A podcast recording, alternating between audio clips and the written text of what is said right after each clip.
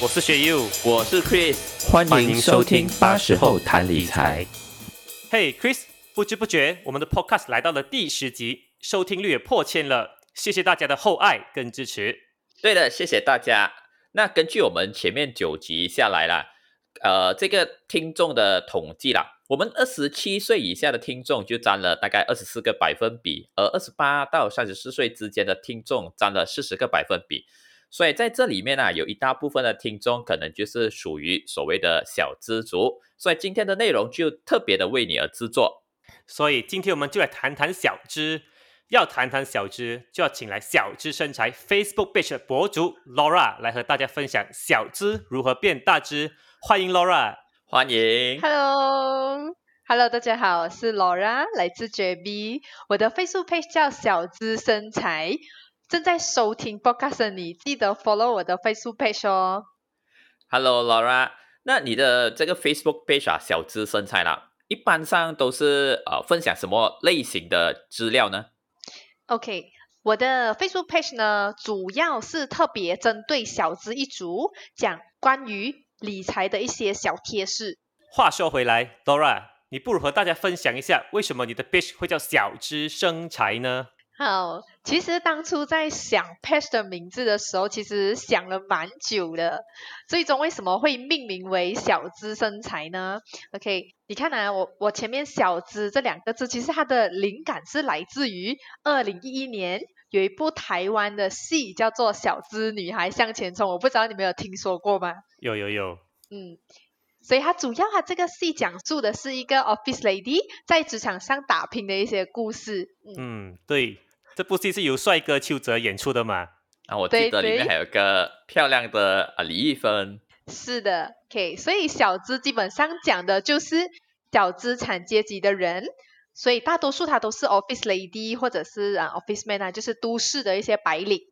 所以小资一般有以下的特征，就是有一些资历，有一些钱，可是有一些茫然。所以这个就是我们社会上绝大多数人有的特征。有些人出来工作打拼好几年，有些存得到钱，然后有些存不到钱，对理财投资是很茫然的，嗯觉得投资需要有很多闲钱才能够开始投资，就因为害怕风险而把钱存在定期存款或者是储蓄户口而已。那小资身材想要传达的信息，其实就是小资产也能一步一脚印的创造你的财富。对，其实对于理财这件事情啊，以前的思想一般上就是，当你存了一大笔钱啊，或者是开始你事业有成的时候，当你打算要退休的时候啊，才会开始去呃思考啊，去想的一些东西。那现在反而就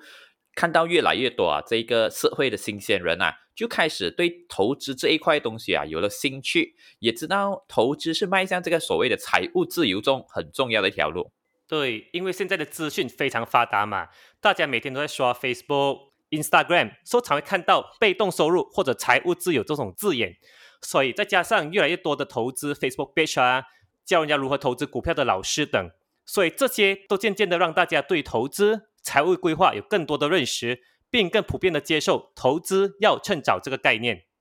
那 Laura，据我们所知，你一毕业出来就在理财行业里了。这份工作不会是你一开始的梦想工作吧？哎，猜对了。OK，其实以前我的梦想是成为一名室内设计师。我本身对室内设计其实有一股憧憬。OK，可是呃，父母觉得修读金融行业是一个比较能找得到吃的行业，所以我也就这样毕业于金融与投资学士学位。所以在毕业后机缘巧合下，就进入了理财投资的行业。OK，、啊所以呃，有一句话其实很现实，OK，叫做呃，钱不是万能，但没有钱万万不能。所以我本身一直以来都觉得理财是很重要的一件事情，而且我的家庭的长辈其实蛮多都在金融行业工作的，所以他们一路来都有做投资的习惯，所以对我来说，进入投资行业是一个不管对于在经济趋势方面，或者是投资理财方面，都能学到很多东西的一个地方。嗯，是的，理财不分年龄。那小资要怎么开始理财呢？OK，很好的问题。其实呃，投资不需要四位数、五位数才能够开始投资，一百块其实就能够开始投资了。打个比方好了，如果你每个月存一百块，如果你存在两八仙利息的地方，也就是差不多现在定期存款的利息，所以你存十年，你的本金是十二千，以平均每一年两八仙的年利率来算，十年过后你可以赚一个一千两百多块，所以会滚到一个十三千多这样子。嗯 OK，so 同样一笔钱一百块，可是你放在平均年利率有八八千的理财工具上面，十年过后你将会获得十八千，所以你赚了差不多六千多，所以这也就是理财很重要的地方。同样一笔钱，你放在不同的地方，十年过后将会产生很大的变化。对，就像我们之前啊有探讨过，以及一直在重复的东西，就是其实啊，投资它最重要的，并不是说需要很大的金额来开始，或者是追求最大的回酬啊，而累积财富这个东西，靠的最主要就是两件事情，一就是复利，二就是这个持续性咯。嗯，对。那 Laura 有什么建议来让职场小白或者小智们在不费力的情况下开始投资呢？好，其实呃，在理财其实有一个叫做六三一法则的，也也就是嗯说，六十八先的花费呃放在日常开销里面，那十八先你就必须要呃去买保险，那剩下的三十八先就建议放在储蓄投资里面。